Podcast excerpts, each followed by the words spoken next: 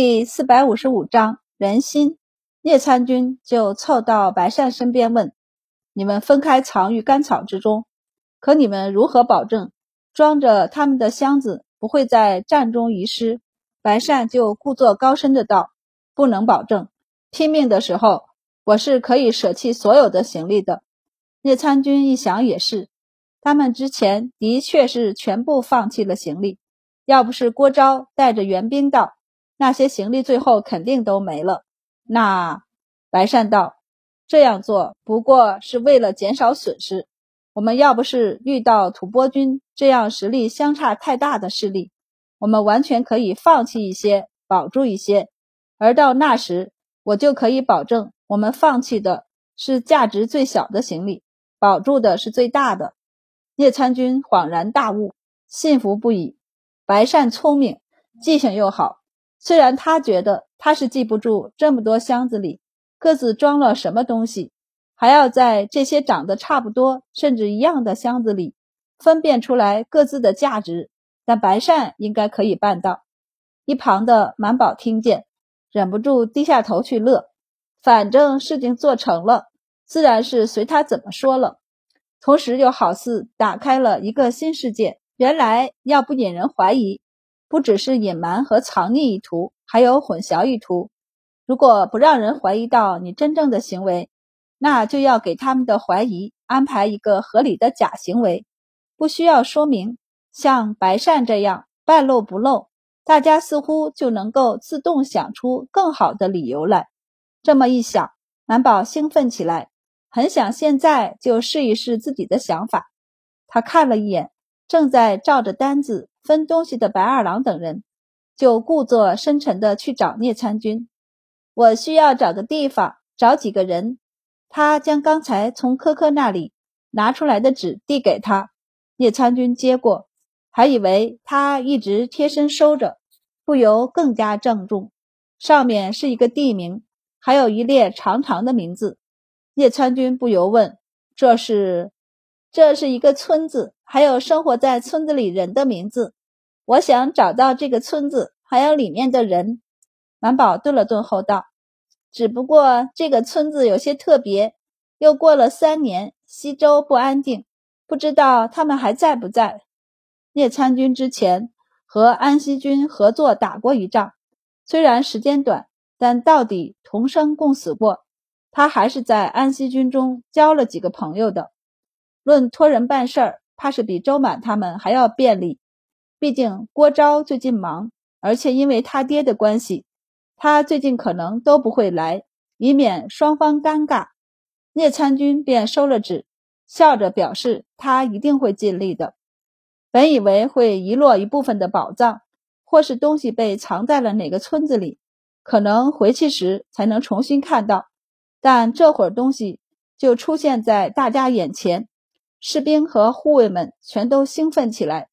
本来因为伤亡惨重而低迷的士气瞬间一涨，慢慢从失去同袍中的伤痛中走出。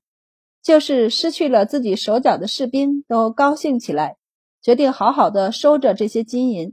回去以后，就是退役了，这些钱也足够他们生活一辈子的。有头脑的则鼓动他们道：“把钱带回去，这会儿是多少，回去还是多少。”不如拿出去买些东西，回到京城一过手，起码能赚一笔。别瞎说，那万一亏了呢？怎么会亏？怎么不会？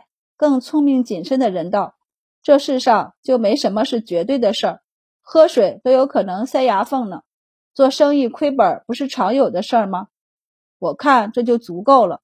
这本来就是白得的钱财，我们藏好拿回去就行。也是参军对我们好。周大人也心善，不然我们这样的残兵随手丢在路边，或是让我们自回京城报道，都是正常的。现在大人们肯留着我们要带回去，回了军营肯定还有一笔安家费，加上这些钱，就是养上一家几口人也可以了。所以不要太贪心，免得马失前蹄。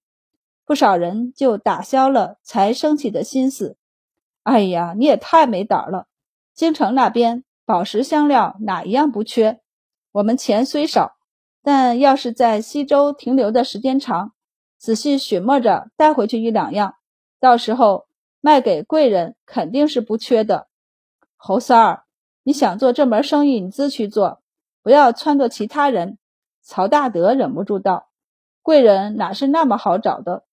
万一东西买回去却卖不出去，这宝石和香料也不当吃不当喝的，尤其是香料，时间久了就不香了，路上还有可能会碰碎。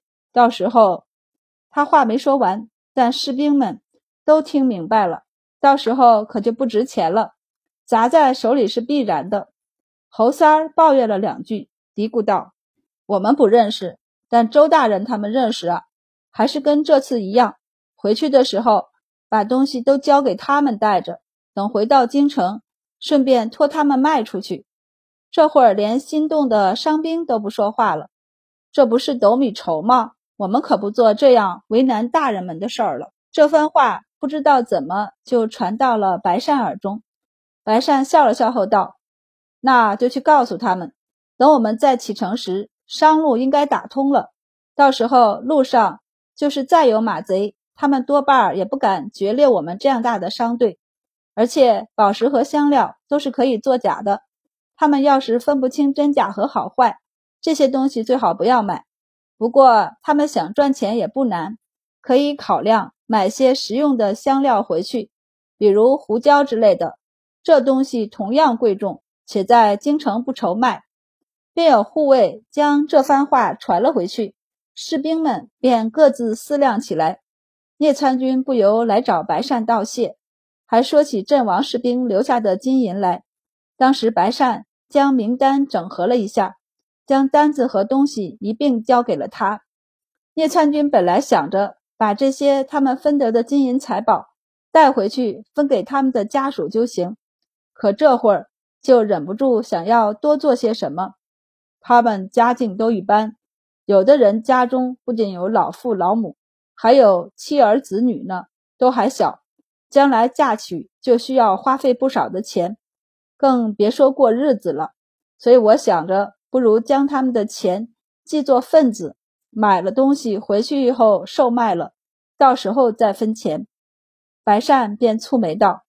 那要是亏本了呢？叶参军就笑道：“您不是说买食用的香料？”白善就道：“那是少量的，何况这些香料需要好好保存。您一下子往京城运这么多香料，大家也不能把胡椒当饭吃，不是？到时候肯定不可能一下卖出去。但军属等不起啊！”白善道：“安抚军属最要紧的就是快。”而买卖是需要时间的，时间长了，人心易变。聂参军想说自己不会变，白善似乎看透了他的想法，微微一笑，道：“聂参军，这是双方的事儿，因此不能只看你这一方的。你不会变，但不代表人家不会变。何况军属们突然得知失去亲人，想法肯定会有偏激的。人一多想，就容易坏事。”他道。感情这种东西也要用心的经营，不然再深的感情，纠葛多了也会生厌。名声也一样。聂参军眉头一跳，这是提醒他要爱惜自己的名声了。聂参军果然不再提这事儿。他回去后略一思索，就把这部分金银珠宝都封存了起来，单子都抄了两份，一份交给手下们保管。一份则送去给了周满，意思是让周满代为监督。回去的时候，他要是不小心也殉国了，这些东西就由他看着还给各家。这是军中的事儿，按说不归满宝管，但满宝还是接了东西应下了。满宝将单子折起来收好，和白善道：“聂参军也真够谨慎的。”他手底下的人应该不会做对不起同袍的事儿吧？白善笑了笑后道：“回去的时候再遇到危险的可能性却不大了。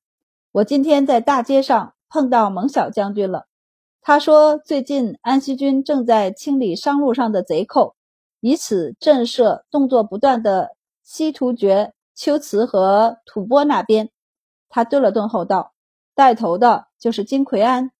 满宝差点被口水呛到。谁？金奎安。白善冲他点头，就是你想的那样。听说只出去两次，还是连着的，他就已经累积人头成了小队长了。加上他又给人指路，带头剿灭了不少马贼，不日就该升官了。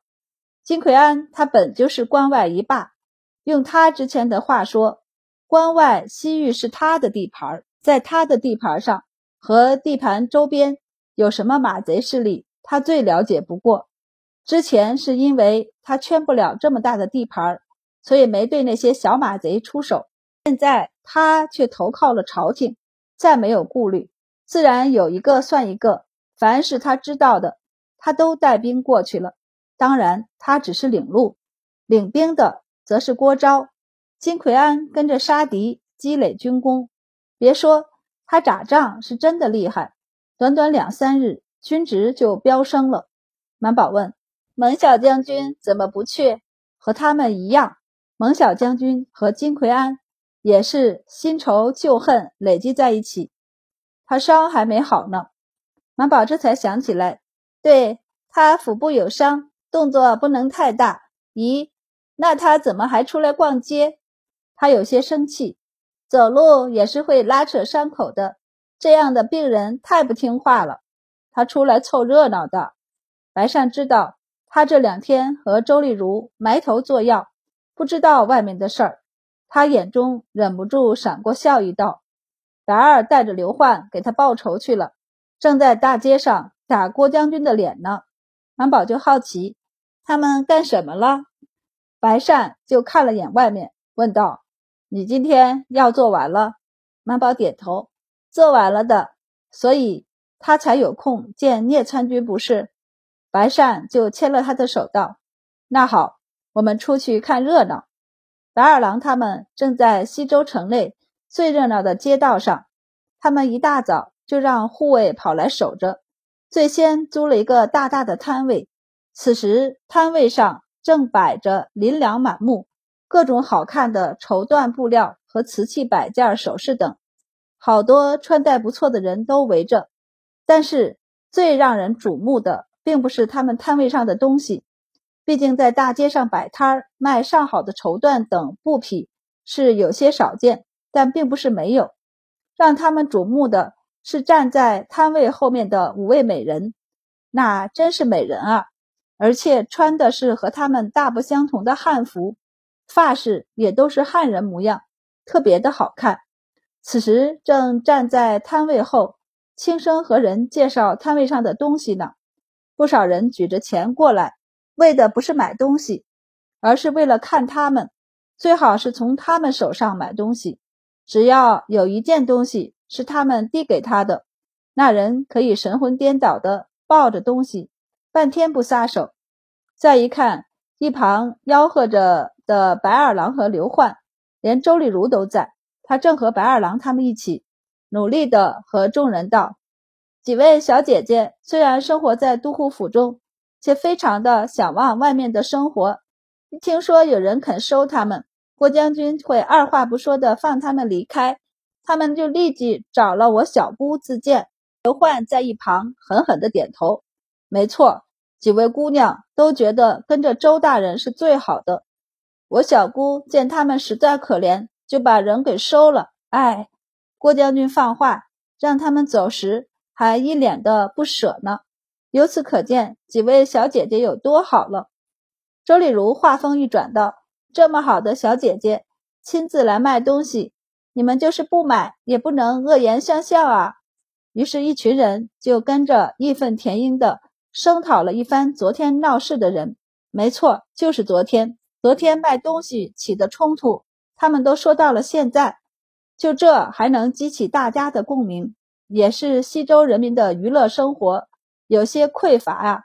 白善解释道：“昨天大家将手中的东西整理一下，李管事带了一些东西出去给一些店铺，我们几个没事儿做，因为当时和段刺史他们买了不少的绸缎布匹和瓷器，所以就干脆过来租了一个摊位卖东西。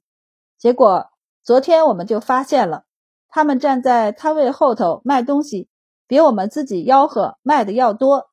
满宝道：“谁都喜欢看美人嘛。”白善笑着点头。所以昨天遇到几个孟浪的登徒子，他们既然是我们的人，那就不能让人白欺负了去。加上这两天郭将军不间断的给刘焕送贵重的东西和人，外头刘焕的名声有些不太好，所以我就让他们传言这十个人是你的。满宝，哦，所以我是挡箭牌的盾了。不过这么好看的美人，刘焕真的不心疼吗？白善笑道：“他求之不得，他们快些和你定下名分呢。他在这里的名声，要是传回京城去，等他回去不死也要掉一层皮。”满宝就微微蹙眉：“郭将军到底为什么要这么做？”白善许久才道：“或许只是为了单纯的恶心人。”